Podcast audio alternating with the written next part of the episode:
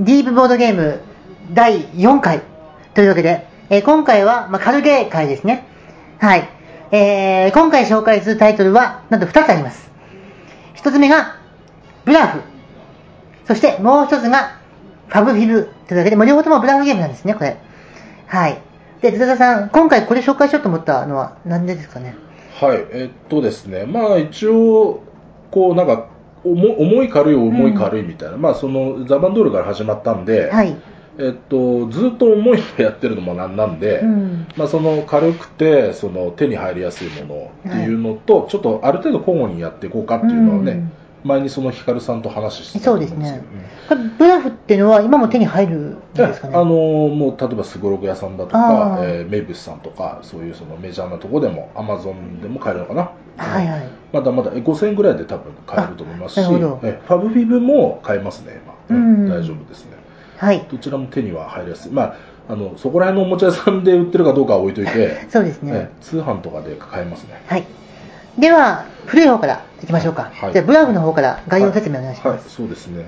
これは、えー93年ですね。はい93年の SDJ はい取りましたと。はい。で相当古いですね。そうですね、うんデザイナーはリチャード・ボーグさんで、はい。バトルロアとか他に作ってるんですけど、まあうん僕はやったことないです。私もないです、はい。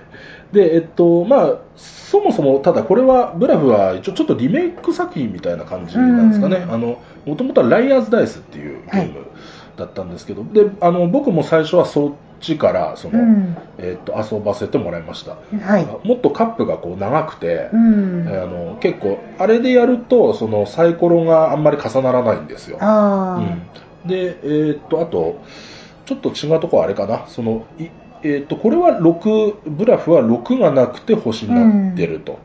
で、ライアーズダイスの方は、えーっと1が星になってる。あ。はいはいはい。2から6と星みたいな感じになって、そこだけちょっと違うんですけど、まあ大差ないですよね。まあ大差ないです。はい。ねなんか、まあ1と星、どっちがいいのかな？わかんないや。なんかでも、見たイメージとしてうん、星はなんか1っぽいので、工具1っぽくなっちゃなんかうみたいな。どあの、星を探そうとしたときに、どうしてもなんか、あのーほら、足して7だから、6の裏を探したんですね。そうそう6の裏探して、あの、星じゃないなと思って。ゲーマー、ゲーマーっぽいあれですよね。うんそうそうそう。まあ、サイコロの、6がないのか、まず。ええまず6がないですね。サイコロはね、たその対角の面が足して7になるよううんに、基本的にはなってる。まあそうじゃないサイコロも一部あるんですけど、うん。基本はそうなってますんでね。はい。はいまあそういう違いはありますけど、まあ要はまあリメイク作品という感じですね。はい。でもそのまあなんですかね。あの大賞取ってるっていうのもあるんですけども、まあやっぱり古くから愛されてきた名作なので、うん。まあその要は軽芸会重芸会軽芸会ってなった時にまあ一発やっときたいなと、うん。今でもその、まあ、例えば新規の方来られますよね、はい。例えば親子連れで、うん。あんまりボードゲーム知らないとかあと一応人狼はよくやってるんだけども、うん。ボードゲーム自体はそんなにやってないけども、まあ、他のえー人狼をやってる方たちが結構やってるのを見て面白そうだから僕も来てみましたみたいな感じで、えーまあ、オープン会に来られる人たちもいるんでね。うん。でそういう人たちには、まあ、インストがパッと終わって、はい。まあ、分かりやすくてわっと盛り上がれるようなね、うん。でちょっとでもゲーム性が少しあった方がいいので、うん。まあ、大体ブラフを出すとああこれ面白かったですって、うんあの反応がすごくいいので、まあ、そういう意味でやっぱりちょっと一回取り上げておきたかった、はいうんタイトルですねただこれだけだとまあ、少しボリューム的なこともあるんですけども、うんあともう一つ僕大好きなゲームとして、まあ、ファブフィブがあるので、はい。まあ、どうせだったら一緒に取り上げたいっていう。そうですね。はいはい。では、ブラフはどんなゲームなんですかね？はい、えー、とそうですね、まあ一応これ、あんまりテーマ性とかなくて、うん。えーなんですかね、まあ、カジノとか、まあ、例えばそういう、なんていうかな、まあ、賭け事じゃないですけど、うん。まあ、いわゆる、はったりの、まあ、勝負事みたいな感じですよね、うんうんダイスの。これ、あの、ちょっと話が飛んじゃうんですけど、はい。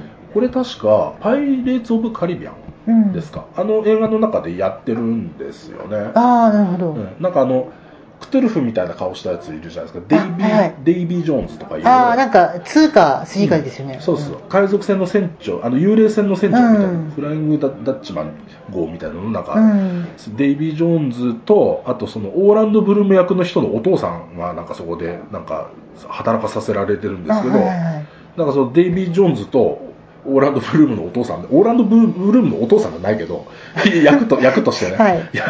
役としてお父さん役の人がなんかこうブラフやってましたね、うん。みたいな。なんかだからもしかしたら伝統ゲームとして似たようなものが昔からあったりとかそういうのもあるのかなとか、まあ、そこら辺はちょっと僕もあのリサーチ不足なんですけども、まあ、そんな感じでちょっとそのなんか、えーまあ、か鍵本、まあ、かかけちゃいけませんけども、うん。一応勝負事としてねそのこう確率とハったりのゲームみたいなうん。感じですよね。でまあ、一応ちょっとまあルール的なこうインストまではいかないにしても、はいちょっと説明するとすれば、まあ、各自サイコロを5つずつ持っていますと。で、えーっとさっき言ったように、まあ、星が1個だけあってであとは、まあえーブラフの方で説明すると1から5の出目が、まあ、各目にあってはいであの星はオールマイティ扱いであると。はいいうことですね。で、親の人が、まあ、その、ある出目が何個以上あるかっていうのをこのボード、専用のボードで、うんまあ、示してですね。で、その下茶の人は、その、それがあると思えば親を受けて、で、次自分がビットするときは、それよりも大きい数字のをビットしたり、大きい数をビットしたりうんしなければいけないと。で、もしくはもうさすがにそれ以上ないだろうってなったら、まあブラフって言って、その場合は全員で公開して、で、それが全体でその出目と同じもしくはうん。それ以上あるかどうかをまあチェックして、はい。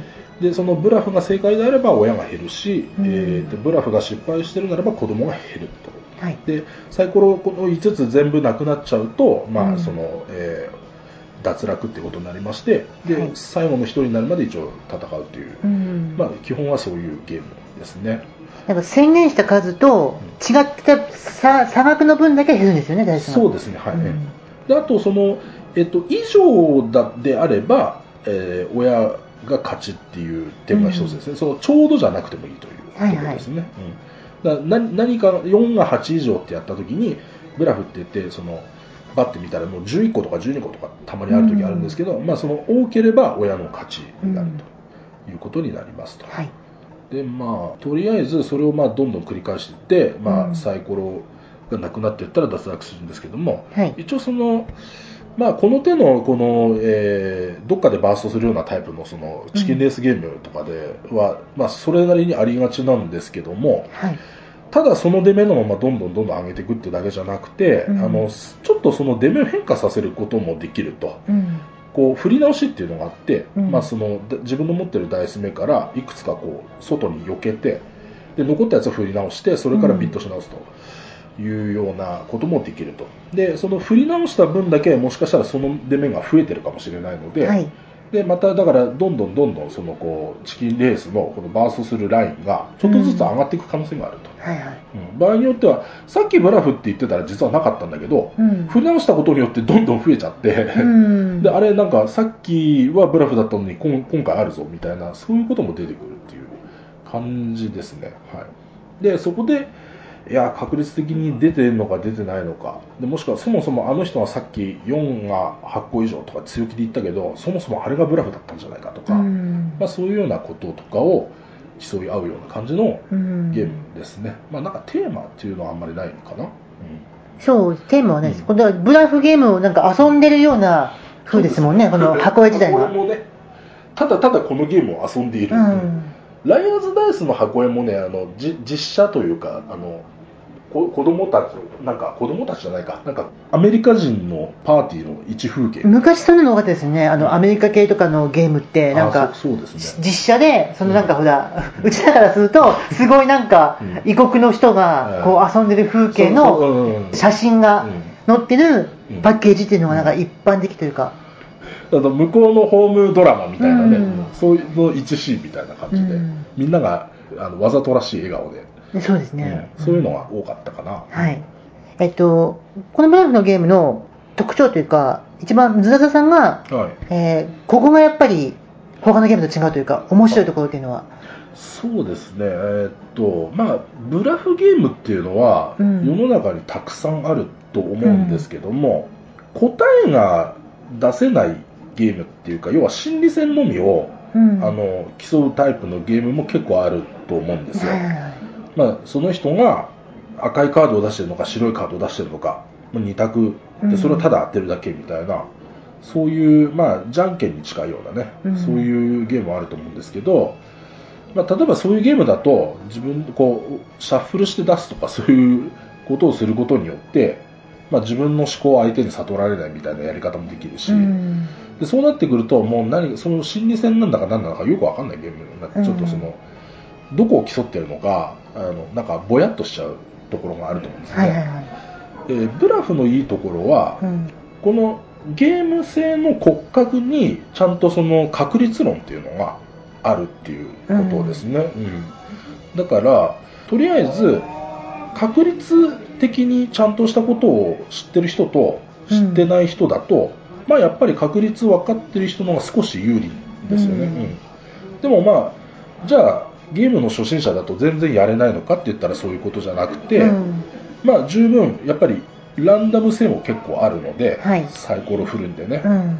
紛れも存在すると、そうですね。逆に上手い人は上手い人で確率の袋小路じゃないけどえーそんな確率的に出てるわけないじゃんっていう感じで一気にその4つとか5つとか、うん。まあ、負けちゃうこともあるっていうことですよね。さっきもね、あの、2回ほど、はいあの、やったんですけど、えずずざざさんがね、見事に序序盤でね、ボロボロ。4つ一気に失うっていうやつ。ボロボロでしたね、まあうん。結構得意なつもりなんですけどあの一気に4個減るってあんまり僕の中でないので 2回連続2回連続になったんで、ね、びっくりしました、あのうん。星があれなんだっけ？何個で？出たんだっけ？なんか5個か6個で出てる時ありましたよね、あれがなんかすごすごかった、そうですね。うん、なんかそんなだからえーっと上手い人はやっぱり必ず勝つゲームでもないけども、うん。でもなんか突き詰めていくとやっぱり確率っていうものでそのこうやっぱりあそこで確率通りいってれば勝てたよねっていうか、うん。うんあのタイミングもあったりするのでだからやっぱりその論理的なそのこう正解を探っていくうん。ところもあると、そうですね。特に中盤以降、結構そこら辺重要ですよね。ありますね、はい。うん。まあ、そのそもそも相手が今回ブラフではったりかましてきてるのか普通に素直に自分のたくさん出てるデメを言ってきてるのか分かんないと、うん。で分かんない以上確率通りに行くしかないじゃんっていう、うん。そういうことってありますよね、うん、だからちょっとそのプレイヤーの性格もで結構出るかな、ううん。んそのはったりをガンガン行きたいタイプともうただ単にもう自分のたくさん出てるデメをガンガン張っていく人と、うん。確率通りに行って確率を超えたらすぐブラフっていう人と案外確率超えてもブラフ言わない人とかね、うん、なんかそれなんかプレイヤーの性格が出やすい。うんゲームですかねはい。なるほど。えちなみに、うんえっと、津田さんは、これブラフっていうゲームはいつ頃初プレイされたんですか？僕はいやもうだから90年代ですよね、うん。えーっとまあ、そもそもそのドイツゲームと僕出会ったのが、まあマジはいマジック・ザ・ギャザリングを最初にやり始めてはい。でそのマジック・ザ・ギャザリングの仲間が増えていくうん。その過程で、まあ、ゲームそのアナログゲームを遊んでるサークルの人たちと出会ってはい。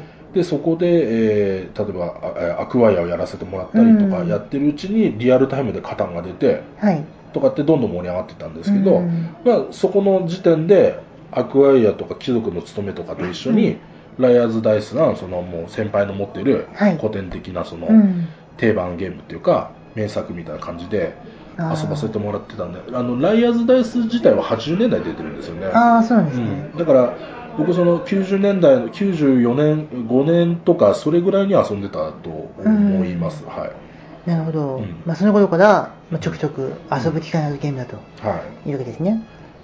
はい。なんかエピソードありますか？このゲームで。はい、これはやっぱりね僕忘れられないのが一つあって、はい。そのまあ、前回のあの杉木さんゲストで来てもらった時とかではい。もちょいちょちょこちょこ話してたんですけど、はい。あの時代ってよくそのマジックプレイヤーの人とかと一緒にボードゲームやったりもよくしてたんですよ、はい。うん。でその中にですね外国人の方でね、うん。あのエリックさんという人がはい。いましてで、えっとまあ、その人はなんかその英語教師かなんかで、うん。そのどっか学校で教えてられる人で、はい。でその多分アメリカでマジックやってたんでしょうね、うん。でその、まあ、富山に赴任してきたら、はい。まあ、その富山でもそうやってる場所があるっていうことで、多分来るようになってはい。結構強かったんでねい。その人も、うん。で割と仲良くやってたんですけど、うん。でじゃあなんかその人とボードゲームやろうって話になって、うん。でじゃあまあルールも簡単だしブラフをやろうってなったんですよ、でところがちょっと愕然としたのがはい。僕らエリックさんと普通に会話できてるつもりだったんですよ。はい。うん、でところがこれは所詮マジック・ザ・ギャザリングっていう共通言語を介して 話していたに過ぎなかったはいんですよ、はいざ日本語でインストし始めると、うん。全くわからないんですよ。ああ。通じなくて、うん。あやっぱり俺たちこれマジックやってたから話せてたんだなそうです。デッキとか、うん。アンタップとか、うん。アタックとか。そうなんですよ、うん、そういうねん、専門用語なら通じますもんね。うん、そうなんですよ、うん。で愕然としてあ、うん。俺たち案外エリックさんと話せないんだっていうことが。で、えーどうしようって思ってたらそのエリックさんがふと箱からこうルールブックを取り出してですね、で、まあ、その頃からドイツ語と英語がこう一緒に書いてあるようなルールブックって結構あったんで、はい。で読み始めたんですよね、うん。あその手あったじゃんと思って。普通に英語で書いてあったんですね、うん。ルールブックが、ええ。であじゃあまあとりあえず読んでもらおうと。で5分間ほど読んでもらって、うん。でなんかちょっとねあのエリックさん鉄面皮っていうかちょっとあんま割らないんですよ、うん。あ、ちょっとそのクールガイなんで、あ。うん。でこう読んで OK みたいな。こんな感じで。であじゃあやりましょうかって,、うん。って感じでやってたんですね、はい。そしたらまあエリックさんもゲームの飲み込みが早いので、うん。あの最後ですね僕とエリックさんに一騎打ちになったんですよ。あでえーっとエリックさんがサイコロ2個持ってました、うん。で僕は1個持ってました、うん。うん。でも21とかって結構まだいろいろ紛れるんで、あ。うん。僕はまだまだいけるぞというふうに思ってたんですね、はい。はい。でそしたらその、まあ、エリックさんさっきか勝ったのでエリックさんはその2個ある状態でこううん。自分のサイコロを見た後にですね、この今ボード、まあ、ちょっとポッドキャストなんでね聞いてる人には分かんないと思うんですが、えー星が1個っていうふうにビットしたんですよ、はい。はい。えーもしヒカルさんが僕の立場だとしたら、うん。まずどういう推理をしますか？まあ、エリックさんがうん。2つのダダイスのうちん、1つ以上は星が、まあ1つまあ多分1つ星があるって考えますよね。って考えますよね、うん。まあ、星々って出てるのは36分の1なんで、うん。ちょっとなさそうだなとはい。いうことと、まあ、星々もし出たったら星2個のところに置けば、うん。6分の5で勝ちますよね、うん。なぜなら僕が星出てなかったらもうそれで勝っちゃうんでね、うん。えーっとこの、えー星が2の次っていうのは何かが4個っていう感じになるので、まあ、ここで、えーっと置けば、まあ、6分の5で絶対そのエリックさんが勝ちになるんですね、でましてや2対1で一応エリックさん勝ってるんで、うん。そもそもそんなそのなんていうかギャンブルをする必要はないじゃないですか、うん。うん。なので星が1個も出てないのに星1個を置くっていうのは僕は星が出てる可能性って6分の1しかないので、うん。そんな変なことしないですよね。はい。なぜもうあのゲーム感鋭い人なんで、うん。であなるほどと。星が1個出てるんだなって、うん、思ったわけです、うん、まあちょっとゲームできる人なら、まあ、この推理は簡単だと思うんですよ、うん。でこの時にですね僕はしめしめと思ったんですね。なぜなら僕のサイコロはですね星が出てたんですよ。ああ、なるほど。うん やりやがったなエリックさんと油断したぞと。でこれ星2って置いちゃえば、うん。次のこのマス目っていうのは4個なので今足して3個しかないですよね。だからもう僕勝ちなんですよ、うん。なので星1個ポンって置かれた時にですね僕の灰色の脳みそがその今の計算をガーッとそこで計算してですね、まあものの1秒ですよ、うん。ものの1秒で僕はその星を2個のところに置いたんですね、うん勝ったとこれは、うん。そしたらこの2個のところに置いて離すか離さないかの食い気味にエリックさんがサインしたんですよね、星に。ああ、なるほど。もうこの瞬間ですねぐにゃーですよね。あえーっと、これ意味わかります？え、だってエリックさんははい星2個で出たけども、はいもしもはいズタザさんが星出てたら、はもう負け確定になっちゃうから、はいあえて星1のところに出るんですよね。そうなんですよ。様子を考えるために。恐ろしいんですよ。つまり、星2個出てたんだったら、星2個置けば6分の5で勝ちだったんですけど、エリックさんは6分の5の確率じゃ足りなかったんですね。うんうん、確実に勝ってやろうと。うんさらに上を目指したんです。なので、うんさっき自分で強みしただけのブラフ初プレイで、その状態で星が2個出てたにもかかわらず、星1個で僕の様子を見たわけですよね。うん。多分、例えば僕が3とか中途半端な出目が出てたとしたら、おそらく3に2個とかそういう風にやるしかないでしょ。うんでこの場合は例えば3を3個とかにして、うんエリックさん勝ちとかいう可能性もあるし、そうですね。まあ、そうなったらなったで、じゃあ、じゃあ、じゃあ、じゃあ、元に戻って星2で、とりあえず、その、まあ、もともとこうやってもよかったんだけどねっていう感じで、うん散々様子見た後に星2個に通じるっていうのも。全然ある相手の表情を伺うために、あえて、うんこはい試すみたいな感じでそうなんうんですね。で、僕のうかつだったのは、そこで勝ったと思って、すぐやっちゃったんですよね。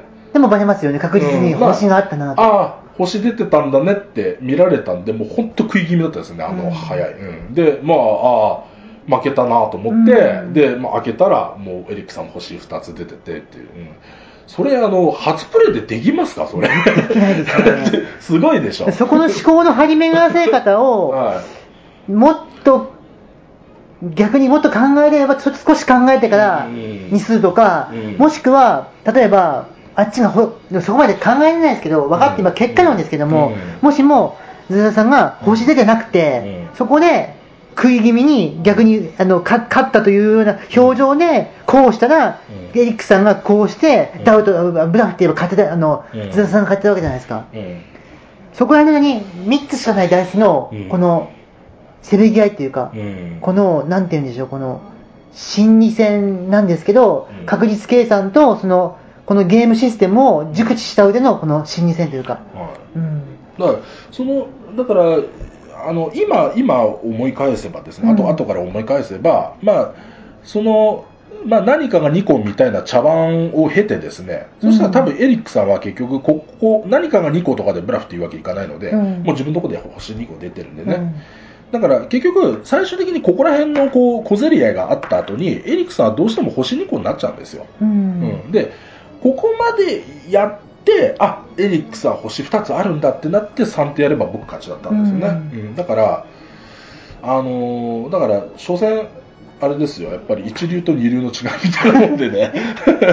だこれは本当に、あのーまあ、ある意味ね、この事件があったから僕、そのブラフっていうゲームに、こう、のめり込んだというか、吸い込まれたっていうか、そういう、それまではなんかね、まあ普通に面白い単なるゲームだっていう感じがあったんですけど、まあいやそこら辺のなんか、うん。その論論多少だから論論理論理パズルを含んだ心理戦ですよね。そうそう、うん。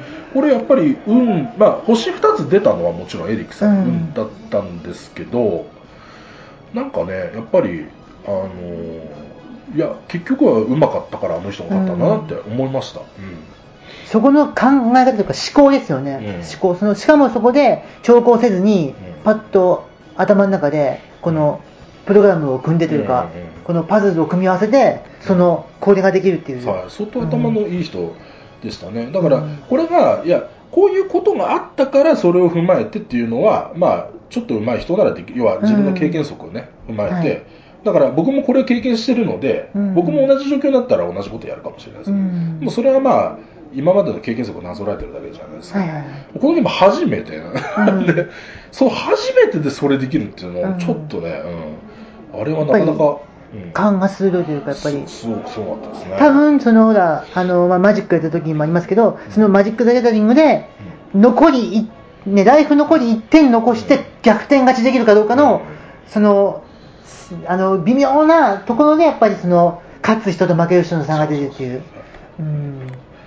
あの例えばライフに通しときゃいいのに無駄にブロックして逆転面がなくなっちゃうみたいなこともあるじゃないですか、うん。そうですね。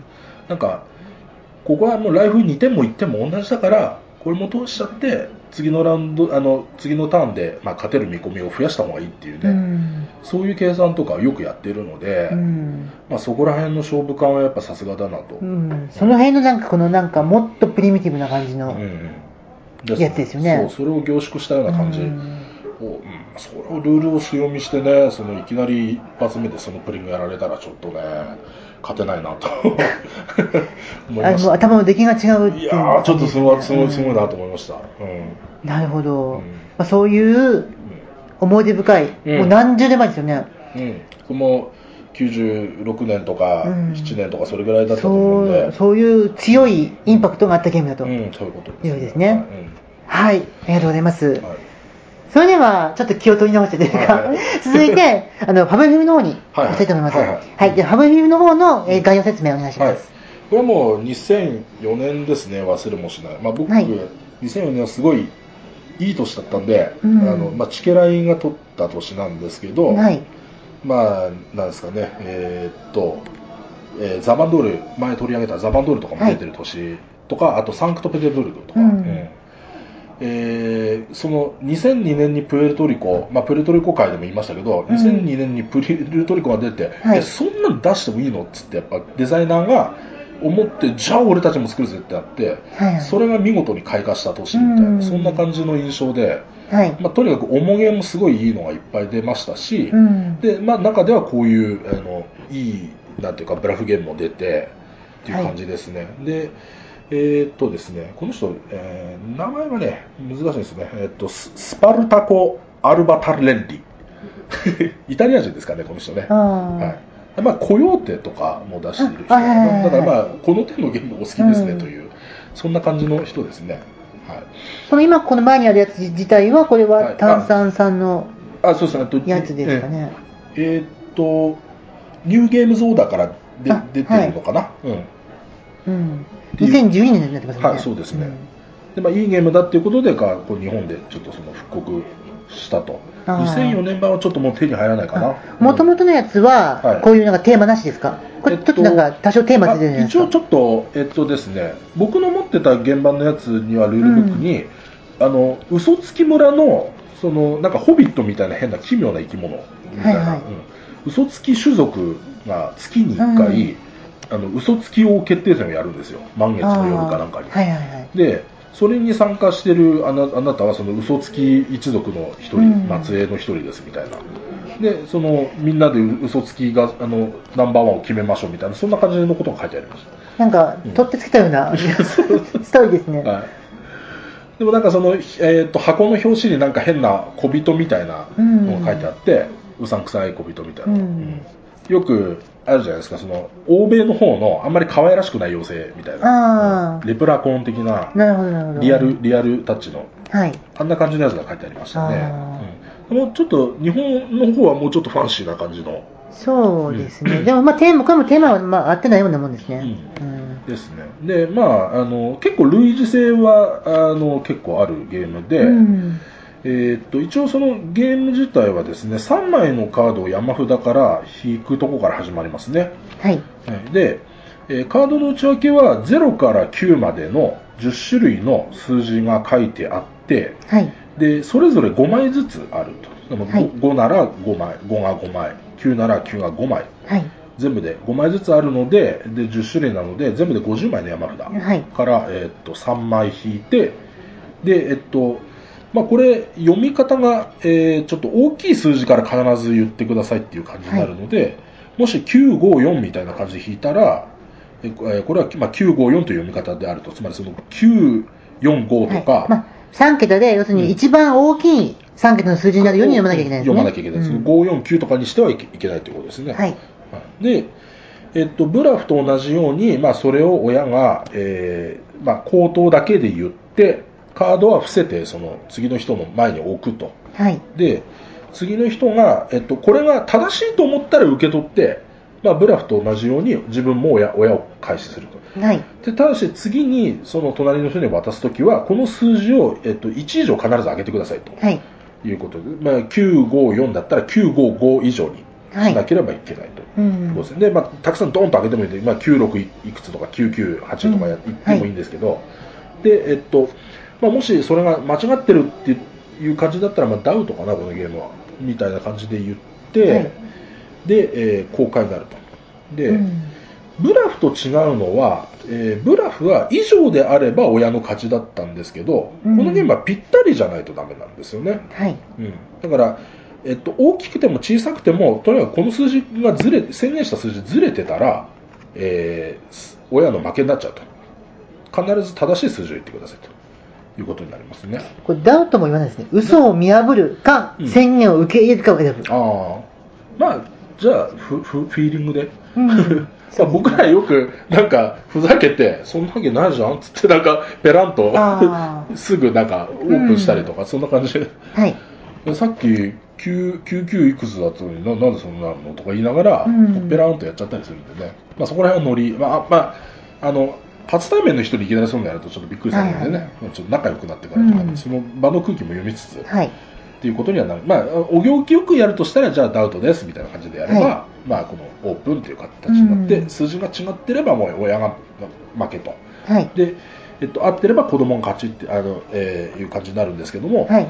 ブラフの場合はその宣言した数と実際の数の差をそのダメージみたいな感じにしたんですけど、うん。このゲームはそのカードにドクロマークのダメージが書いてあると、うん。でさっき1つの数字は5個ずつあるって言ったんですが、うん。このダメージがですねドクロが3個書いてあるやつが1個2個書いてあるやつが1個でうん。1個しか書いてないやつが3個っていう感じの内訳になってますとだから最大で9ダメージ最低で3ダメージなんですけど、はい。まあ、9ダメージとかそうそう食らわないんですね。1枚ずつしかないので、はいそうそう食らわないと。で、えーっと、大抵はまあ 3, 3ダメージ、4ダメージ、5ダメージとかそこら辺ぐらいになると。うん。だからもう、あの、7ダメージ以上食らったらちょっと運悪かったねって感じになるんですけど、うん。だからここのライフカウンターは、まあ、9番はこういうなんていうか、あの、ポーンみたいなのを動かすやつだったんですけど、はいはいはい。これカードをこうやってずらしてってね。でそうですね。カードにこう特特殊なスリーブをかませてですね。はいうん。でね。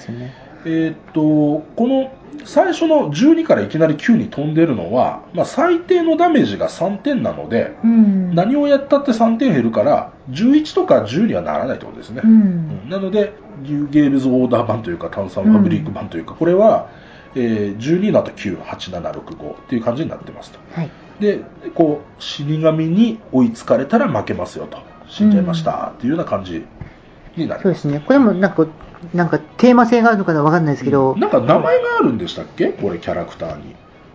ああ、うんそうですね、多分。アガールとか、うん。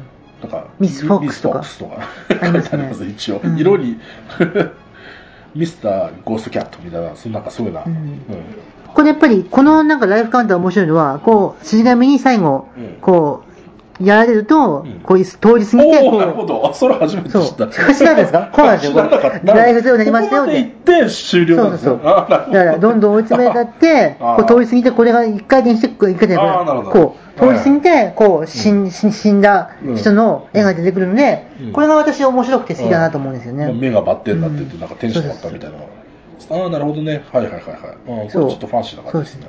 死神が通り過ぎて死んじゃいましたみたいな。ああ、なるほどな。はい。まあ、まあ、これは触れ場ですけどね。うん、まあ振れば。うんはい。で、まあちょっとその、日本版は結構ライトな感じでいけるはい。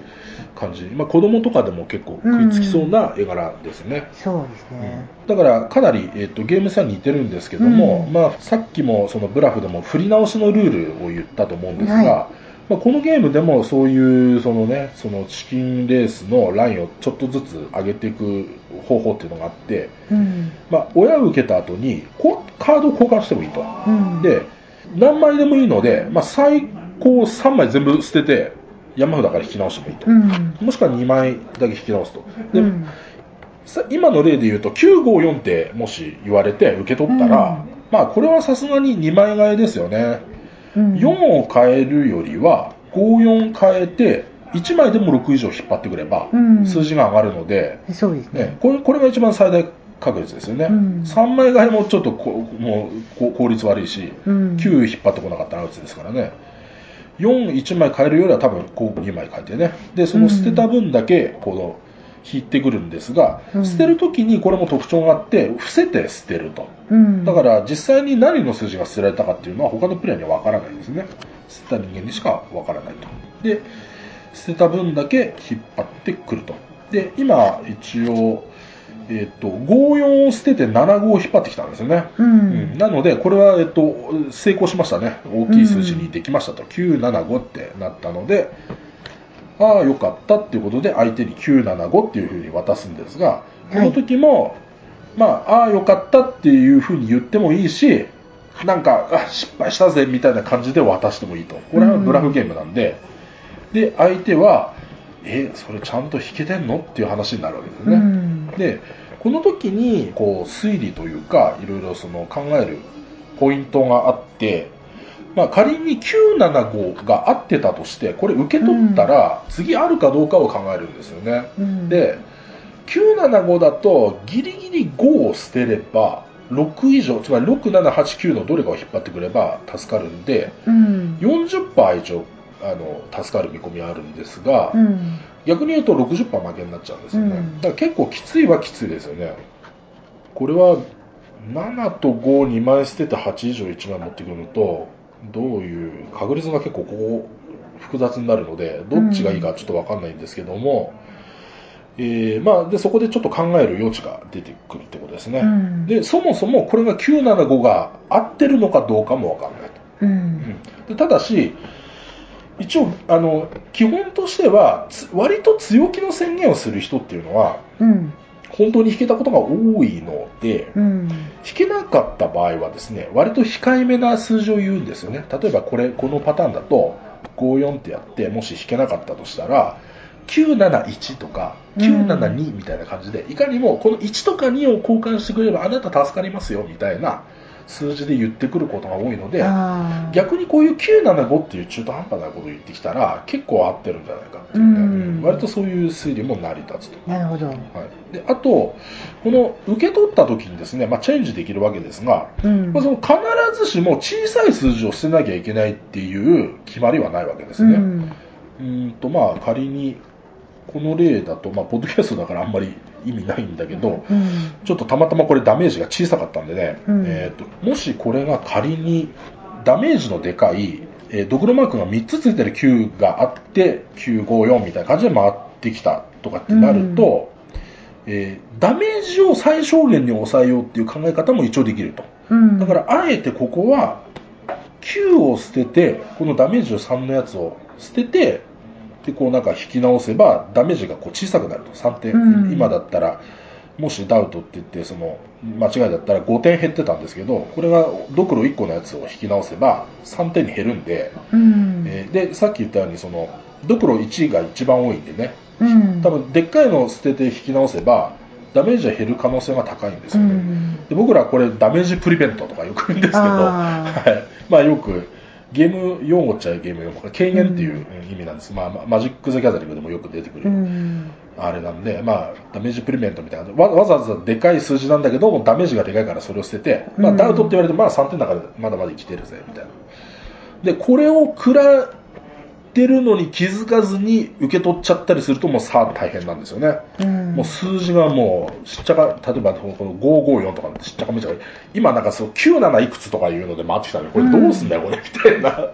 でも3枚捨てて3枚引き直してもなんか9と8引くのにかけるかとか。うん。でもせっかくこれまたダメージ小さいので、まあ、うんここはああもう甘んじてこれ受けようと。で1枚だけなんか捨てといてダメージ小さいままで抑えようとかちょっとこのゲームもまあまあ考える要素あるんですね、うん。あの助かるなるべく助ちょっと1%でも助かる道があったらそれにかけるのか、うん。えっとまあ、ある程度助からないと思ったらちょっとダメージを軽減しに行くっていうことそうですね。もう、だから、神引きを信じて、うん宣言よりも大きい数引いてくるように祈って引くか、いもしくは、まあ、少しダメージ受けてもいいから、ダメージを抑える方にうんプレイするかですよね。ですねうん。であともう一つその、えーっとこのゲームのブラフとのもう最大の違いですね、うん。カードなので相対数が決まってるってことですよね、うん。だから、えーこれ、まあ、さっき裏向きで捨てるって言いましたけど、うん。要はある程度カウンティングが効くし、うん。で逆にその9が、え5枚も捨てられてあるならば、うん。もう山札には9はないわけですよね、うん。だからないはずの9をそのその人がいかにも引いたって言って998いくつとかって言ってきたらもうそれはもうダウトなわけで、うん。そういうのがちょっとカウンティングが効くと。でも自分だけがやってるわけじゃなくて他の人がこうやってか書いてるので、うん。さっき言ったみたいに小さい数字を基本的には変えていくんですけど、うん。どっかで誰かがそのダメージプリベントででっかい数字のでっかいダメージのやつを捨ててるかもしれないし、うん。あとなんかいたずら心でねあえて例えば921みたいなまだ助かりそうなやつ回ってきてるのに、いたずら心で9を捨ててとかって回す人もたまにいるので、うん。えー、とそういうのになった時にカウンティングがちょっとずれるわけですよ、うん僕自分の知らないところで9や8が捨てられてるうんっ。ていうこともあったりするのででもこれはそのひあの山が尽きたらシャッフルが起きるんですけども、うんとりあえず山が尽きるまではこのままそ勝負続行になるのでで、えーっとだその間はちょっとカウンティングが効くってことですね、うん、だからだけどカウンティングが効くんだけどどうなってるかっていうのはカウンティングがパーフェクトな人でも少しわからないところがある、うん。ブラックボックスになってるところがね。はいはい。全員の手番があるんで、うん。えーだからちょっとそのそこら辺がちょっとその揺らぎがあって面白いですね、うん。そういうあ俺の計算だと9がまだ1枚残ってるはずなんだけどつって、ね、さっき僕捨てたんですよみたいな感じででそのカウンティングも完璧にはなかなかいかないようになってるっていうところもちょっと面白いかなと。でまあブラフだったらダイス目さえ良ければいくらでも助かる目があったりするんだけども、うん。まあこのカードはそ相対数はもう決まってるんで、うん。もうもう実は助からないみたいな、でもう山札には9がないのに、うん。9引くことを信じて交換するとか。そうなんですよ。で、うん。残り山札が例えばその残りこう2枚とかになってたりしてもね。で、うん。まだ出てない9が確実に1枚あるみたいなのが分かってたら結構厳しい勝負でもいけるんですよね。絶対9が出てくるので、うん。9とか8とか出てきたりするのでそういうのとかをこううまくカウンティングして助かったりするとやったぞ俺みたいなそういうのもあるので。ああ、そこまで考えてやるゲームなんですね。そうそうなんです。あの、た、ただ、何も考えずにライトにやっても面白いですよ。うん面白いけど、まあその、勝ちた、勝ちたいんやというね、星の阪神張りのそのモチベーションでいくんならば、やっぱりカウンティングした方が多少は有利のはずです。ううんん。っていう感じですかね。なるほど。えっと、まず私が思うのは、うん一番違うところっていうのは、うん順番に回るってことですよね。あ要するに親じゃない人と,、うんとかは、うん全くすることがないんですよね。うん、基本的に。確かにね。うん。そこら辺がちょっとブラフの方がちょっと上手だなと、一枚。みんなとりあえずサイコロ振ってコーンってやるから、うん。楽しみがあるじゃないですか。あーうんあと、まあ、下手したら、自分の番回ってことに悪いことあるじゃないですか。あと、親の総取り的なものもないですよね。うん確かにね。そういう、そういうところはね。あと、やっぱりうん、神ちゃんが引き運強すぎる人だと本当に勝てない。あの僕らよく剛腕幹事長って言うんですけど、あの、嘘を本当にしちゃうんですよね。うん。で、その、ブラフ、まあ、これ、さっき、その、ランダム、どこまで行ってもランダムだから、ブラフの方が最後まで目があるみたいなことを言いましたけどうん、さすがにね、数は増やせないんでね、うん。要は場に全体で、まあ、さっきの僕とエリックさんの例で言ったら、2と1で3個しかないのに、うん。何かが4個以上っていうのは絶対無理だないですね。だけど、これは999いくまで、もう全然ありなんで、うんらその最後1枚か2枚か知らないけど、俺はその9を引いてくるんじゃってガーってやって、そういうのありますねうん。1000っていうのありますね、一応。ああ、そうそうそう、うんまあ一応ありありますね。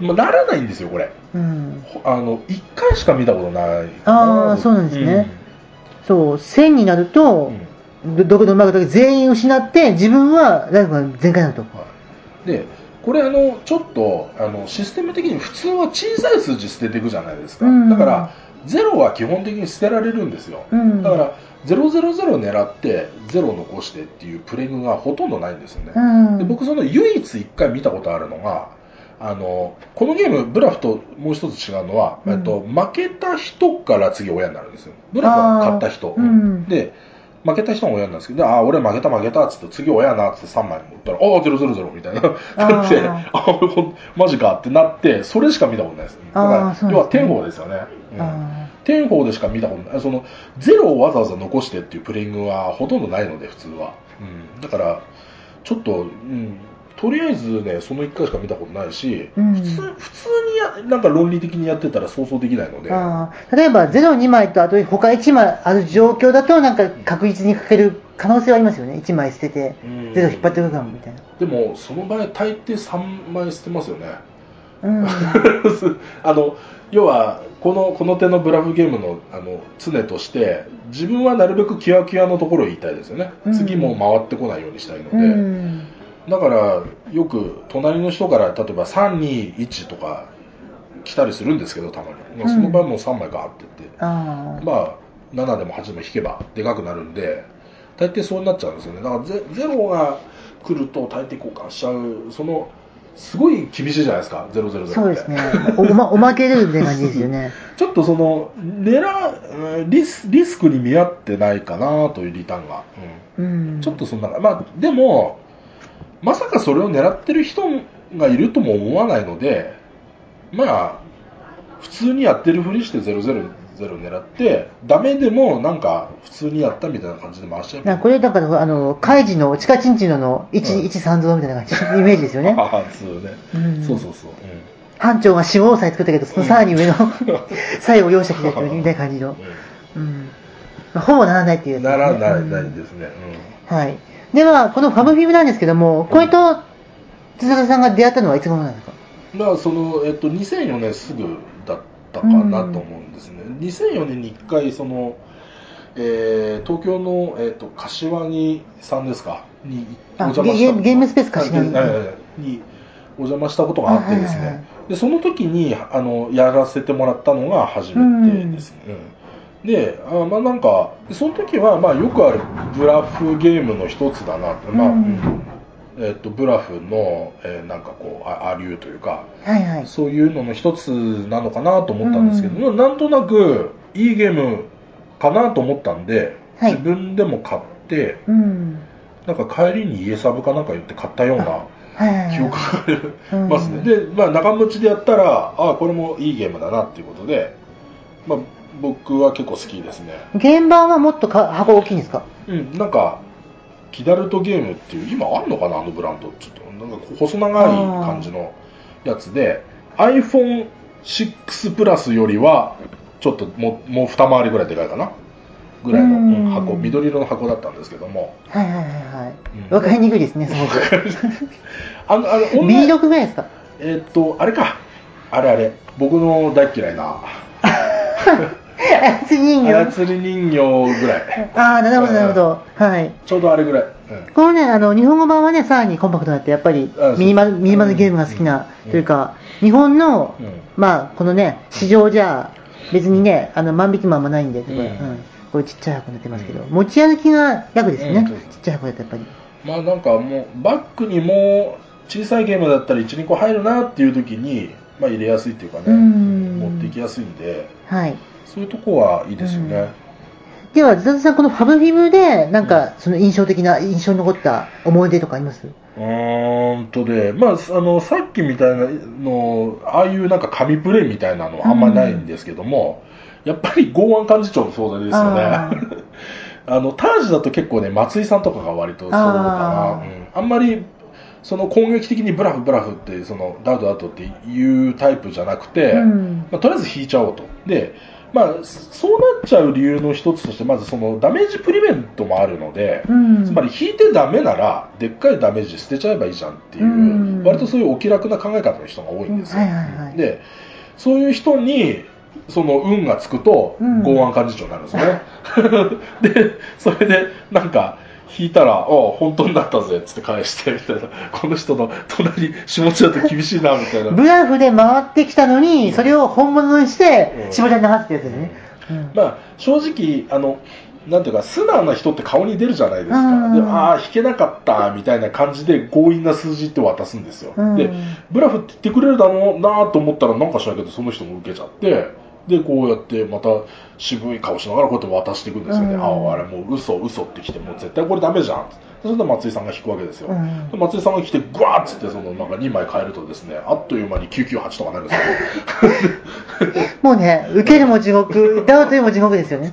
だって、998って言われた時点でもう合ってるの分かってるから、998にしなくていいのに、うん。あ998とかって自信満々に言われると、ああ、これは本当なんだろうな。うんで、まあ、しょうがないからだから受けてダメージプリペイントするぐらいしかないんですけど、うん悔しいからでもブラフたまに言うんですよ。うん絶対合ってるんで。でも7点とかから死ぬんですけどね。うん。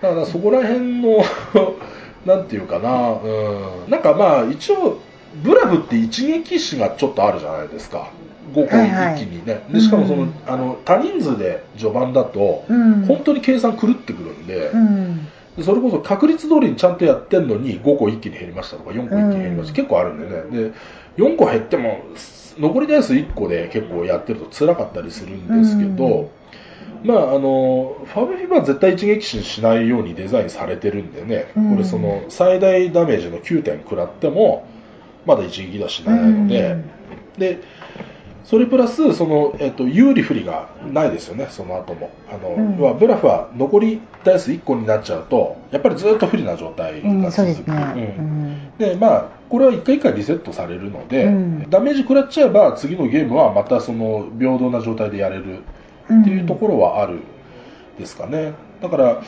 ちょっとたまにブラフ、うまあ、鉄板なゲームなんですけど、うんたまに新規のプレイヤーさんにやらせて、そういう悲劇が起こった時に、ちょっとモチベーションが明らかにダウンしちゃう人、たまにやっぱりいるんで。そう、ままあ、まあ、よ、よかれ悪かれやっぱり、その、負け抜けゲームなんでね、ううん。ん、昔は結構やっぱり負け抜けゲームって多かったんですけど、ね。最近あんまりん。少ないですよね。そうそうですね、うん。うん。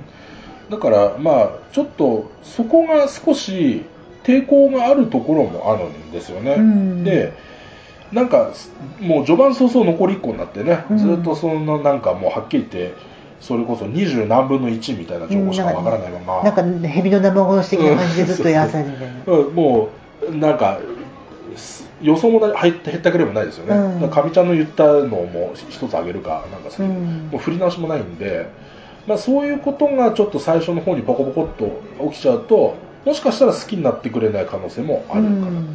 でファブフィブの場合は一応安定してて、毎回リセットなのでその有利不利はつかない。あの1回こうリセットされちゃうと有利不利はつかないので最初にドカーンとだ大ダメージ食らって残り1とか2になっても案外その人が勝つ時もあると、やっぱり、よくツイッターとかでも言われてますけど、ん。この前、卓上委員の火薬、うん。あの、ワイスケさんとはいはい。ハトさんが言ってる、はい。卓上委員の火薬でも言ってたんですけども、うん。やっぱハトさんが、その、ゲームのセッションで、うん一番大事にするのはやっぱり、インストだって言ってるんですよ。うん。うん、インストがうまくいくかどうかで、やっぱりゲームの面白さ、やっぱそのセッションのうん。楽しくできるかどうかっていうのは、どやっぱ一番決まってくるっていうんですだから、誰と遊ぶか、何を遊ぶかよりも、やっぱり誰にインストしてもらうかっていうのが一番やっぱり、そのゲームの印象も決まってくるし、なんて言うんでしょう、楽しくできるかどうかも決まってくるっていうのもあって、やっぱり、私もインストするときは、なんかその、ワンポイントアドバイス的なことをする方なんですよ。うん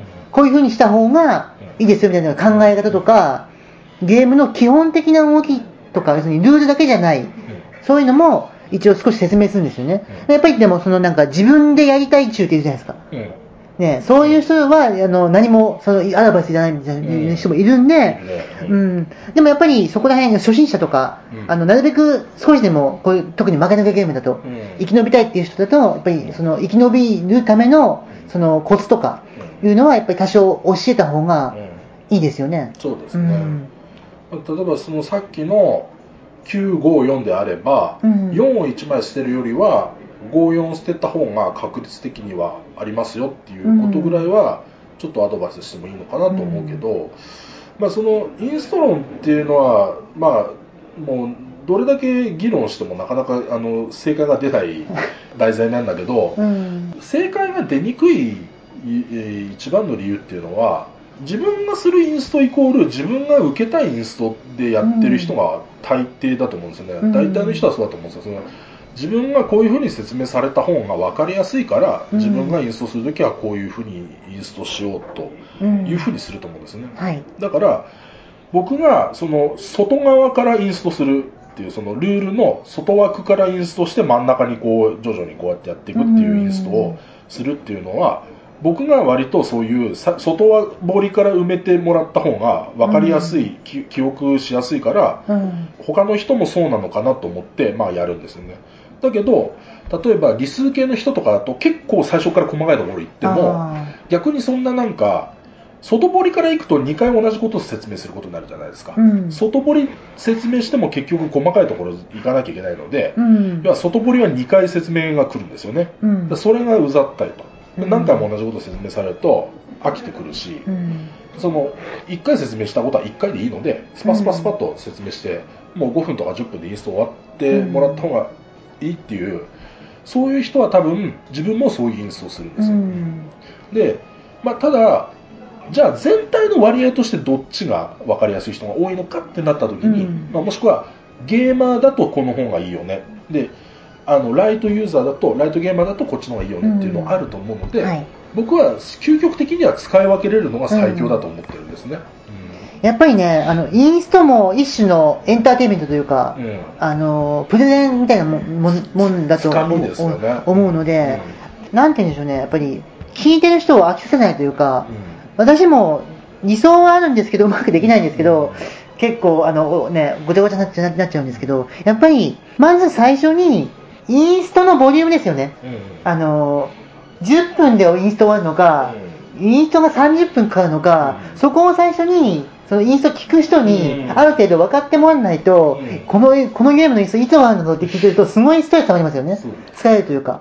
もうもうそろそろタバコを吸いに行っていいですか？みたいな、うん。でよくあるのが、インスト終わった時点でゲーム始める前にちょっとタバコ行ってきていいですかみたいな。うん。言われたことありますね、僕もう。ん、あるんですよね。だからあの僕もどちらかといえばかなりがっつりインストする方なんでささっき言ったようにその外側から説明していくとどうしても分量が多くなりますうよ、ん。だ。から僕どうしても重げとかだと30分40分50分ってかかっちゃうんですけど、うん。まあやっぱりまあ見ててわかりますよ。僕その表情は一応見てるんで、うん。あこの人長いインストあんまり苦手なんだなっていう人とかはちょっとやっぱ正直辛そうな感じがしてるから、でもまあやっぱゲーム途中でやっぱりねえそんなルールあったの聞いてなかったわって言ってモチベーションダウンする人も結構いるんで、うん。まあ僕はなるべく細かくインストした方がいいのかなと思ってるんで、うん。割と余すことなくいきたいけど、はいはい。でも例えばゴイタとかラブレターみたいなああいうルールの分量のなんかち少ないやつは、うん。まあ、ちょっと一回やってみましょうかってやった方が案外分かりやすかったりしたりうん。するんでね、そうですね、お試しプレイ的なやつをね、うん。うん。です。一ラウンドだけやってみましょうかみたいなやでこれは重げが1ラウンド試しにやってみましょうかってなると、つ。うん。これ2 3 0分お試しプレイ続くのとか。そうですね。うん、でこのせっかく用意したサプライまたシャッフルし直すのとか、うん。うん。このタイル何十枚もあるけどみたいな。でそうなるとちょっとハードルが高くなるので、うんまあ、そのゲームのその重さによってもそのちょっとベストとか、うん。あるのかなって。これ何の話してたんでしたっけえっと、今回このインストのちょっと話したのは、はゲームが軽めだからちょっと重い話してもいいかなと思って。そういうことね。で、ちょっと、うん。あの、その、そこら辺でちょっとディープさ出そうかなと思って。そうそうそう。なんか突然 スピーアウトしていった。なんか俺も今なんかとうとうと話しててなえなんで俺インスト論語語ってるけど 何の話だっけってちょっとなっだからそれはちゃちゃんとあの 思惑があってやってることあーなるほどね。はい、はい。そうですね、そうなんですはいうん。だからうん。あのだからブラフとかファブフィブもどっちかっていうとちょっと一回お試しその意味わかんなくても、意味わかんなくてもちょっとやってみましょうかっていう方はいはが入ってきやすいかもしれないですよね、うんうんその方が最終的にはそのインストの時間もやっぱ短くなるような気もしますね。うですね、でこれファブヒブね、うん。10人までできるんですけど、うん。多分、5人ぐらいですよね、10人でやると回ってこない。回ってこないから、あっちのなんか2、3人でやって楽しんで終わっちゃうじゃないですか。キャッ。キャウフフしてね、なんか、音、なんかこっちまで回ってこねえんだけど、みたういな。ん、なんかその、あの、回転寿司でネタを全部どんどん、ね、上の方にそう、取られて流しそうめんで上の方ばっかりこうそうめんすくわれるみたいな。そういうのになっちゃううん可能性もある。なんか10人とかでやらないな、多分10人とかだったら人狼やりましょうみたいなね、しないでもないですよね。そうですね。まあ一応だから10人までカバーできるという、うんまあカード枚数的にってことでしょうね、多分。うんいいや、重げじゃないですけど、ファブリブ10人でやったらそこそこ眠たいですよ。結構時間かかりますよね。うん。負ける気だから最初に出た人なんかね、まだ別のゲームしましょうかって言そうそう、うんあそうそう、でそれで、えっとまあ、ブラフは割と最後までやっちゃうことがあるんですけど、うん。ファブフィブはだから、えっと、結構僕らはライトにやるために、うん。なんか一人負けたら、もうその人を嘲笑って終わろうねとか負けを決めるゲーム。うん、そういうちょっとライトな感じにして何回もやるっていうのも結構やりますあね。そういうあのだからちょっとこれも最後までやると結構ねもう心理戦プラスあの確率も計算も。そうですね。それで、ファブフィブで私が一番ちょっと、あの、ダメージ食らうのは、やっぱりうん、言い間違いですよね。あーそうね。その、3つのカードで一番数字が大きくなるように言わなきゃいけないのに、うん。なんか、そうブラフで回ってきて、うん。引き直したけども失敗しました。うん。その時になんとか助かると思ってブラフ言うじゃないですか。嘘を言うじゃないですか。うん。その時に、あの、例えば、9、7、5とかであるのに、7、7、9、5とか言っちゃうんですよ。明らかに間違った数字を言っちゃうんですよね。そうですね。うん。で、その時にバレちゃうっていう。うんうん。それが結構、それをななんていうんだろう、失敗を糧にできなくて、何回も同じ間違いをするんですよ。これが。ちょっと向向き不向きがあるといえばあるのかな、うんでなんか間違えちゃうと大抵ねああ弾けなかった動動揺してるんだなってうん。バレちゃいますからね。そうなんですよ。だからそこら辺がね、どうもね、私このゲーム向いてないなと。うん。で、ブラフは、うん。私本当に、この、まあ古典ゲームですけど、うん。本当にこの前、初プレイだったんですよ、ブラフ。はいはいはい。初プレイで、うん。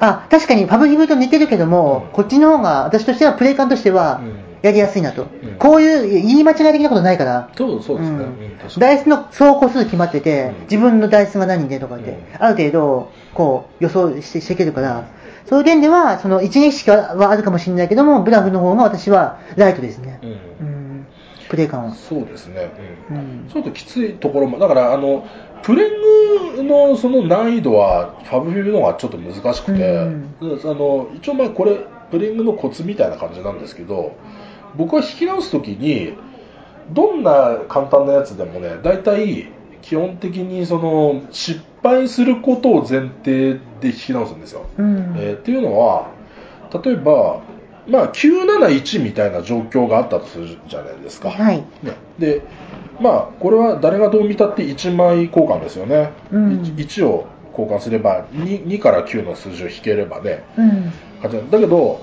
えー、と1以上上げないつまり次は972以上にしないといけないから、は0か1を引いちゃうとアウトなんですよね、うんでということは10枚中2枚ダメなあのカードがあるわけで、うん。5分の1だから20%ぐらい失敗の可能性があるとはい。20%って言ったらまあまああるんで、うんね、同じことが5回起きればやっぱり1回ぐらいはあるはい。形なんですよ、だから僕はこの971とかってああよよかったよかったって言ってこうこう交換するんですけどこの1を捨てるときにじゃあ1枚捨てますねって言いながらえっと嘘つくことを考えてるんですよ、うん。でたえーっとねだあんま僕これこれ言うと手の内ばらすことになるんですけど、うんえっとまあ、よくあるのはおおやっべやっべ972だったよみたいな感じで渡すっていうのがよくありがちかなという感じで、うん。まあ、僕1捨てながら972 2を引いてきたみたいな設定にしようとか思いながらやることが多いですね。でなんでかっていうと、うん。これ成功すると思ってゼロ引いちゃった時の動揺がすごいんですよ。で ここで動揺するとバレるんですよ。うんその次の人に。あ、なんか今すごい、あズダズダさんなんか動揺しなかったってなっちゃうから、で、これね、その、えっと、だから972ぐらいの設定にしようと思って5引いたとするじゃないですか。うん。だからその時に、あ、助かったと思って、その時に心を落ち着けて、あじゃあ975って言って渡せばいいだけだから、ここは何らかの心の変化があったなってバレても、もう絶対助かること確定だから、うん。これは別にいいわけですよね。あでその助かると思ってて助からなかった時に心の動揺を見抜かれるとこれダダウトって言われると絶対負けちゃうんでね、うん。なのであのこの時に、えー、と例えばその971っていうのを捨てる時にもうあのもう決めとくんです97何を引いても972みたいな感じで引けたっていう設定で今回行こうみたいな感じでもう決めちゃってて、でここで0と引いてああ危ね972とか言いながらこうしれっと渡すわけです。そしたら、横で見てる人を、いや、自然だったなって思うので、結構受け取ってくれるんですよね。うんそれが、あの、うん私多分苦手な理由は、そのまず、あっちから回ってきた数字をまず覚えとけないといけないじゃないですか。それ忘れちゃうと聞き直すと、な、何でしたっけ？ってなると、もうすでに嘘っぽいじゃないですか。目の前に書いてある数字読めばいいだけですよって言われる、突っ込まれるんで。であと、嘘つこうと思って数字決めたじゃないですか。うんさっきみたいにだから971で回ってきて1交換して、975になりました。うんで、あ、助かったのに、そこで心を落ち着かせずに、そのまま972って言っちゃう言っちゃうんですよ、多分。言っちゃって、うん本当は助かってるのにブラフって言われたら972は間違ってるから、うんあ上がってるのにブラって、まうん間違いじゃないですか。確かにあのゲームとしての難易度はやっぱちょっとファブフィブの方が高いかもしれないですよねちょそこら辺なんか、うんなんて言うんだろう、その、この数、数字のなんか、覚えとかなきゃいけないもんねそう、だから、まず、その捨てたカードとかも覚えておかなきゃいけない。うんで、相手から回ってきた数字も覚えなきゃいけない。で、自分がもらったカードに対して、何枚捨ててどうなるか。例えば、あの、本当の数字でうん、925とかで、あ、92、もうおかしいでしょ。もうおかしいでしょ。もうおかしいでしょ。952ね。952 952で回ってきて、じゃあ2枚交換して、戻したときに、9だけしか残ってないから、うん。えっと、あ、違うわ。952で回ってきて、1枚捨てて、9と5は残ってる可能性高いのに、そこで975とかなったらおかしいじゃないですか。そうそう。2枚交換しないのに2枚数字がかかってたらおかしいじゃないですか。おかしいですね。で、それも、おかしいからとか思ったら、なおさら動揺して、ね。もうあの、助かってるはずなのになんか、逆変なこと言っちゃう。変なこと言っちゃうみたいな、なるほどね。うんそういう意味で、これ合ってないんですよ。確かに確かに。あのちょっとそういう分野においては少し苦手なところがあって、うん。ちょっとそこが一段階そのなんていうかハードルが高くななっゲームをやるに関して、っていう感じなんですかね、まあ、僕の場合は逆にその計算は苦手なんだけどなんか脳になんかその数字をフラッシュで記憶しておくみたいなのはなんとなく得意なんですよね、あー。だからなんか数字を覚えてられるので結構そういう将棋やってたからかな。なんか一応局面をこの局面はこの曲で覚えといてうん。こっちとかってやったりするのでたもしかしたらそういう訓練ができててそういうあのなんていうか絵で覚えてるってその975っていう数字で覚えてるんじゃなくて975っていう絵で覚えてるみたいな感じでやれるのかな。だからそれがやっぱり足の速い人もいれば力の強い人もいるので、それが苦手な人とかだともしかしたら多分僕が思っているよりもハードルが高くて、うん。うん、いやこのゲーム無理ってなる人が出てくるのかもしれない、そうですね。まあ、ブラフだとあもうそうそうそんなことはないですよね、そう、だそういうのがあるんで、だから私は、うん。ハブヒューは、うん。あんまり今回乗り気じゃない。んです。そうですね。さっきからねバリバリあのあれですね。微妙微妙 ちょっとちょファブフィブは微妙みたいな空気が。また私はね、うん。うん。だからやっぱり私の言うところの not for me です。よ。 not for me、うん。ああなるほどね、うん、それはしょうがしょうがないよね、うん。でもねそれはね。だから私、ブラフゲームがそんなに嫌いっていうわけでもないんだけど、うん。ファブフィブはダメなんですよね。うん。合わないんですよ。あの、関係ない話ですけど、私、ビックリドンキーが合わないんですよ。私あの本当に関係ないですハンバーグ嫌いじゃないんですよ。うん。でも、ビックリドンキーのハンバーグは好きじゃないんですよ。ああはあはなるほど。全く関係ない。ね。全く関係ねえな。な何の話？さ僕カレー好きだけどうん。なんかチャンピオンカレーとかのカレーは嫌いなんだよねとかいうそういう話。そうそういう話です。だからまあまあまあまあま。あうん。うんまあセリゲー好きだけど、うん。このセリゲーは嫌いとかみたいな、合うじゃないですか人には。合う合わないが。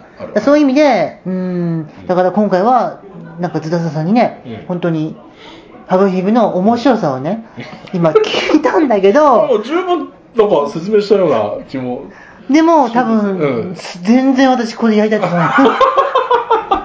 ちょっと待ってください。2人で 2人で面白さをこう伝えていこうっていう約束だったじゃない。ですかあのゲームの考察する番考組察する番組です、はい、うんまあまあ。あの少なくとも考察はしてます。うんそうねそれをもって私が面白いって言わなきゃいけないあの 義務はないですし うんそうねあのヒカルさん的には本当はブラフ単体でやりたかったみたいなところもある？あのーまあブラフだけだとでもボリューム少ないのあで例えばドクロとかだとブラフとか、ああなるほど、うんブラフゲームでも。別のブラフゲームの方が私は良かったなと。でも似てるしさ。さ確かにね、うん。似てるんですよ。似てるけど、うん。本当に私にとってはうん。別のものに見えますよね。あの、ほら、アメリカ横断ウルトラブリーズで、あの、ど、どのほら、走ってって、どっちかの、どっちかの、うがマットで、どっちかが泥みたいな、うん。そういうイメージですよ。うん。同じブラフゲームで走ってたはずなのに、うん。片方は泥沼だし、片方はふかふかのベッドみたいな。それぐらいの違いがそ違いあります。ああ、うん。なるほどね。全然違いますね。うん。もう、もっと違いとかに関していろいろ言いたいこともあったんだけど、うんどう、どう、ね、例えばどこですか？えー、まあ、一つだけちょっとファブブ、少しプレイヤーのうん。モラルっていうか、そういうところがちょっと、一つ必要になってくる要素、一つだけあるんですよ。はいはいうんうんあの何かっていうとね、まあ、あの僕の知り合いでも一人いるんですけど、うんあのブラフが通る時あるじゃないですか。うん。であの要はブラフとファブフィブのこう違いの大きな点の一つとしてあのそれが正解かどうかっていうのはブラフかけた方もいまいち分かってなかったりしますよね。うん。要はあの5が8個ありますって強気でやって、俺実は5も報酬も1つもないんだけどねって言って、うん。相手がブラフって言ってきて、俺0だけどって言ったら横の人が5、4とかってなって、えー、スキップあるじゃんみたいな、そういうそういう時もありますよね。うん。つまり他の情報が分かんないので、うん。で、ファブフィブっていうのは、要は自分が親になればぜ確実に情報が分かるわけですよね。で、そうなった時に、つまりこれ97、えーなんだろう、きゅまあ、985とかだったのに975しか引けなかったと。で、これこうやって渡して、相手が受け取ってくれた時に、うんブププとかって笑う人いるんですよ、たまに。ああ。うん、で、その、なんかその人が言うには、いや、ごめん、だから笑う気はなかったんだけど、つい笑っちゃうんだよ、みたいな。うんそので、でも、これすっごいマナー違反だと思わない？そうですね。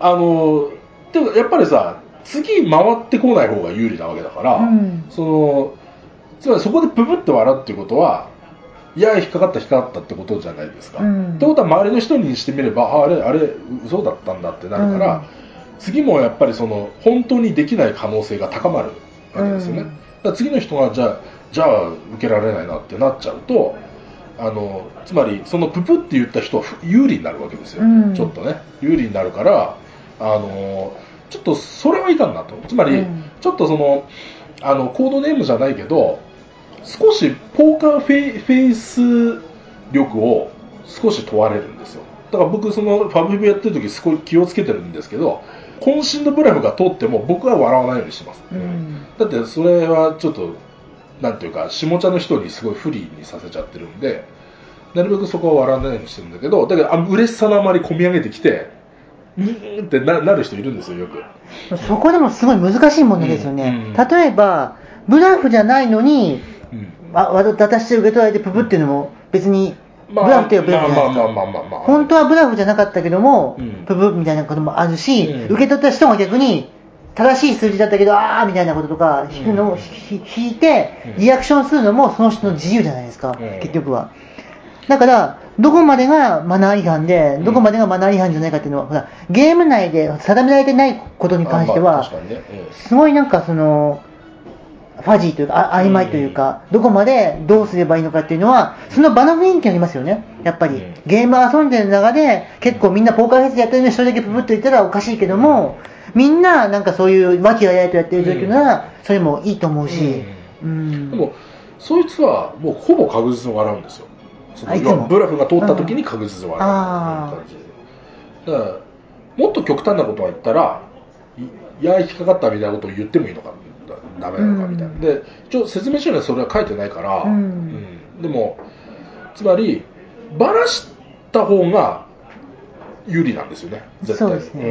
うん、そのそれがブラフだったよっていうことをばらした方が、圧倒的にその通した方が有利になるし、受け取った方が不利になるなるでしょ。うん。だから、うん、だから僕はなるべくそこは、その、で、大抵の人は、でも分かってるんですそれゲームだから、うん。まあ何個もゲームやってきてるから、それはもちろんそこは他の人に悟られないようにするべきだろうっていう人が99%なんですけども、うん。たまに 何十人かに一人うん。それをこう伝えてくる人がいるということですよね。まあ、もうそういう人は何やっても、ちょっと KY のとこありますから、そうねそうねうん。仕方ないとは思うんですけどね。うんだただ、まあ、つまりそれがその、えーメカニクス的にそれが不可ほぼ不可能であるブラフと、まあ、ちょっとそういうこともできてしまうけどっていうファブフィルとって考えたときに、少し洗練度がブラフの方が高いのかなっていうのはちょっと、うん。うん、僕はど同じぐらい好きなんですけどね、うん。ファブフィブの方が好きなところもあるし、うんあの相対数決まってるところは結構やっぱ好きなんで、うん。だから、その、どうなんでしょうね、突き詰めていくと、その、カウンティングとかして真剣に楽しむつもりでやるようにすれば、もっと面白くなってくるかもしれないと思うんですけども、うん。どうしてもさっき言ったように、その、言い間違いですごい自分が傷つくんですよ。自分が嫌になるんですよ。わかるわかるわかる、それはわかる、そそこですごい自分が精神的ダメージを受けるのは嫌なんで、あんまりファブヒブはやらないようにしてるんですよ。うん。ででもブラフは面白いでしょ？ブラフはもう、うん。ブラフはって言ったら失礼ですけど、うん。いや、ハブビンも、うん。私がノットホミなだけで、うん。あの、楽しむってくれる人は、ほとんどの人は楽しんでくれるんですよ。うん。うん出すとね。うん。うん。やっぱりね、あの、どうしてもやっぱり合わないゲームっていうのは人にはあるので、あの、ズタザさんの操り人形みたいなもんで、そううん。そうスムーズにプレイするのにちょちょっと障害があるうん。ように感じることが多いと。そうですね。ことです。うん。どうすまあ一応どっちやっても受けるんでね,、うんですね。割と受けることは多いですよ、あのただ、まあ、ブラフも名作だしファブフィも名作だと思うんだけど、うん。まあ、確かにちょなんかそのセッションが途中で空中分解しそうになるもしくはそのならならなくてもちょっとそういう片鱗が見,、見えるみたいな、うん。少し飛行機がタッチロールしするみたいなことが、ちょっと起きるのはファブフィブの方が確かにちょっと起きます、うんうん。さっき言ったその渡した時にクスクス笑う問題だったりとか、うんなんかそのやっぱりそのさ言言われた数字を覚えてられない問題だったりだとかあのそういった問題は基本的にブラフがないので、うん。今言ったようなことはね。なんかそのプレー中に何かが滞るみたいなことはない。っうん。ていう意味ではブラフの方が洗練されてはいるかな、うん。うん。だからブラフはちょっと高いね。でもね、まあまあそうですね。根本でこうカップとかダイスがあるから、やっぱりライトに楽しむのは、値段的にもライトですから、ハブヒブはね。うん。こっちは多分もう今買おうとしたら5000円ぐらいかか,、るんで、まあどうしてもね、これダイスたくさんと、あとボードが、ボードとカップがあるんでね。うん。まあ、これをじゃらじゃら振るのが楽しいっていう人もいるしうん。で人によってはちょっとこうじゃらじゃらがうるさいなっていう人もいるかもしれないのでまあ、静かにやりたい場合はファブフィブ 静かにできますか？ムやんまり。わーとか。なっちゃうよね。マジかーってなります。はい。はい。で、はい。今回ちょっとグダグダになっちゃいましたけど、まあ、こんな感じで、えー今回紹介、考察したゲームは、い。ブラフ、ファブフィブでした。はい。はい、ザザさん、ありがとうございました。ありがと。うございました。失礼します。はい